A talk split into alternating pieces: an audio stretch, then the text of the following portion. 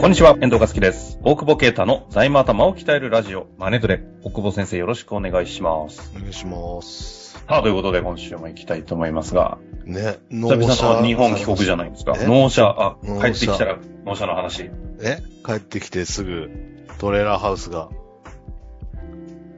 トレーラーハウス、うん千葉に持ってあんのの、そう借りてんだけど。 借りてる。何何ち千葉、世田谷ベース的なそうそうついそうに巨南ベースを覚。巨南ベースを。トナンベース。そうそう。海のまんまですよ。すごいよね。めっちゃくちゃでかいから、えっと、群馬から運んできたんだけど、なんかね、はいは、はい8都道府県ぐらいの許可を取らなきゃいけなくて、で、下道で来るから、あもうあ、あ、またいでくから。そうそうそうそう、はいはいは超迷惑じゃないそえ、れでトレーラーハウスなんですね。そうそうそう、トレーラーハウス。うん車。え、ちょっとあれはインスタはインスタ上がってなかったっけ配信するまでにアップしといていただかないと、あ、ね。なんかこれ海が見えてるよ。あげ、あげてるよ。 あげてる、本当だ。見てなかったです。ありがとうございます。ありがとうございます。なんでありがとうございます。 おかしいだろ。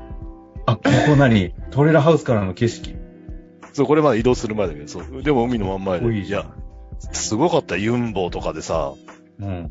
なんか普通に引きずる、引くだけじゃもう上がんないから、すごいね、なんか職人さんってやっぱすごいなと思ったよね。おユンボってあんな使い方できんだみたいな。ユもうよくわかんないでしょユンなんかユンボってググって、なんかあの、そう、それで車体をなんかいろんな機器つけて、なんていうの重りをつけて、こう角度つけて、上に上がるようにして押し込んでいくみたいな。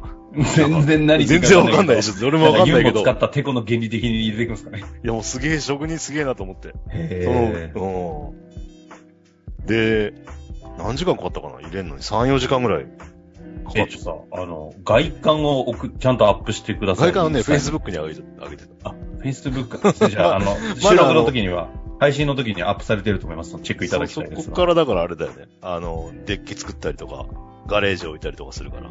ちょっと調子に乗りすぎてませんか 何が調子乗ってないよ。もう聞いてる限りトレーラーハウスは最高に楽しそうな話だよ、ね。トレーラーハウスはお金払ってないから。あえの、デッキとかはちょっとその周りは、あの、うんやるけど、弟の会社にやらせる。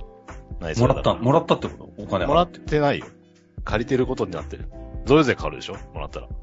うわ、やば。あこれ要はコンテナハウス的なってことですかそうそうそうそうそう。あ結構広いよ。あ、こないだ鈴木先生って医者の、はいはいはあの、アレルギーの先生いはい。出たじゃないですかうん。うん鈴木先生の番組でゲスト出演された方が、医者なんですけど、コンテナドクターって名乗ってて、うん。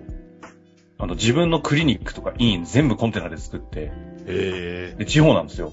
はいはいはいはで、い。それを今全国の医者のクリニックに横展開しようとされてて、ええあの、そのうなちなんでコンテナドクター出るんで、ちょっと、なんかしな、いきなりしなシナジーがここで。な、なんでコンテナなの安いから。あの、まあ、いろんな全体から見たときにカルチャーとか、今のスタイルとか考えていくと、行くだろうっていう、こう、目利き的な観点がまずあるみたいですけど、コンテナだとあれだよね、建物にななるよね。なっちゃいますね。そうだよね。でここじ車ゃトレーラーなんですね。車だから、あの、そっかそ固っか。定資産移税か動かんでなきいからるし。そっか。まあ、できないけどね、移動ね。 もう、物理的に多分移動できなかないけど、ものすごいコストかかるから、できないんだけど、固定資産税かかんないから。ああ、ちょっとそれは、あの、そういう話もじゃあ今度その先生と。しかもあれだよ。あの、これちょっと議論あんだけど、車だから、中古とかだったら結構焼却早いんだよね。はあ、はあではも建物じゃないっていう主張からすると、まあこれちょっと賛否あると思うけど、これを宿泊施設に使った場合に、本当にその車両の焼却年数でいいのかみたいなのは、あ、ああ、どっちなのなんあか。る。うん。ああ。え、その場合って宿泊だと何年ぐらいでって感じなんですかだってトレーラーだと建物建物に見られたら結構長いんじゃないやっぱり。ちょっとに当てれないけど。何十年ってことですよね。 10, 10年とか20年とかなんじゃなうんうんうんい すげえいい加減な話してるけど。そうそう。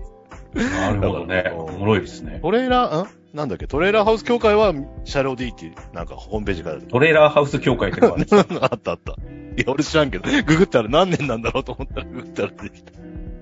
ちょっと待ってください。トレーラーハウスの話が意外と税務の方 にあの結びつき、意外と面白いんで展開しちゃいそうなんですけども、今日まあはもうねちょっ、とできたら、あはい完成したら。これはさ、随時アップだけどさ、ちょっともはや YouTube で配信していかないと追いつかないぐらいの、この、比較的情報ですよね。何屋なんだよ。確かにね。いや、ご検討ください。ただちょっとインスタ本当に外観とかもね、アップお願いしますよ。これすごいですよ別にそんな Facebook 見ましたけど別にいや、結構テンション上がる絵ですね。そうでしょ。テンション上がるでしょ。え、今度、いつできるんですか一応もう置いてあって、デッキとかはだから、1ヶ月ぐらいかかんのかな。え、じゃ電あ気ちとょっかと、水は取って。いい、い、いつ行きましょやもちろんもちろん。う。やったそこで収録しましょうん なんでだよ。う。いや絶意対味そうでしないじゃょん、。別に。なんでいいじゃないですか。海に見ながら。うんすごい前いが、いつもよりさらに緩くなって、ヨタだけで終わんだよ。いや、いいじゃないですか。チル的な感じの番組にしましょおかしいな。う。 まあ、さあさあ、ということでね、今日も行きたいと思いますが、はい。えー今日はですね、質問だけいただきましたが、行きたいと思います。コンサルタントの方ですね。えー大久保先生、遠藤さん、いつも楽しくマネトレを拝聴しております。最近、MA の話題が多いと思うんですが、興味があるため初めて質問をさせていただきました。ありがとうございます。えー私はある技術系の特定分野専門のコンサルタントで独立をして5年になります。法人なりをしており、売上は毎年2000万前後。一人コンサルであまり固定費もかからないため、借り入れはほとんどなく、利益余剰金は1000万ほどあります。うんただ、専門分野であることも手伝い、結局人を増やしてスケールさせるようなビジネスモデルにすることができませんでしたし、将来そのようなビジネスにできるイメージもつきません。えそこで次の会社のステージとして MA によって既存のビジネスを傘下に置くことで多角化戦略を取れないかと考え始めました。なるほどなるほどですね。うん。例えば、私がコンサルをしている分野のソフトウェア設計する数名の設計会社を MA するとして、最終的にどの程度お金があれば可能なものでしょうか家庭の話ですが、このソフトウェア、えー設計会社が売上2億、税引き前利益が、えー赤字黒字でトントンくらいだとすると、買う側はどのくらい負担するものでしょうかそのあたりのざっくりした計算方法があれば教えていただければ幸いです。はい。まあ、そのあれですかそん価値、時価総の計算とか、その辺の話。いろいろあるけど、ソフトウェア設計会社で赤黒トントンってそんなことあんのなんか、確か受注がねできないのかななんか、に。人件費ちょっと、 2億円ぐらいあかってさまりすぎて。人をちょっと切ったらすぐ出んのかななんかその辺の前提がよくわからないけど、それなりそうでにすね。つくんじゃないのソフトウェア設計の会社で、だったら2億ぐらいあればね、売り上げも。うん。まあ、よまあ、いつも言うようになんかちょっと MA センターが作ったじゃないけど、そもそも純資産プラス、ね、あの、利益何年分みたいな話も、うんまあ、まあベースにはなるかと思うんだけど。まあでも収益性が本当にないんだったら、買えなくはないと思うけど、逆になんかすごい節税とかしてんじゃないのそんなに、ね、なんか人件被害にかかるイメージがソフトウェア設計会社ないから、うんっ。てなると逆に、その傘下に入った時に辞められたりすると、どうなんだろうね。まあ、今そうもでうすチャよね。チャット GPT でやんのかないやすげそえうそうなっめちたゃくちゃ利益出るらかも買わ、買う必要なくなっちゃいますね。いやでも受注できるんでしょこの会社が。ああ、そうかそ案う件か。も別に買わないでもそもそもあれか。買わないでも自分が受注すればいいのか。 まあそうだね。まあそういう可能性もあるけど、ただ、ちょっと正直年商が低すぎると思うんですよね。あ、買うにして2000はと万いうしないから、うん。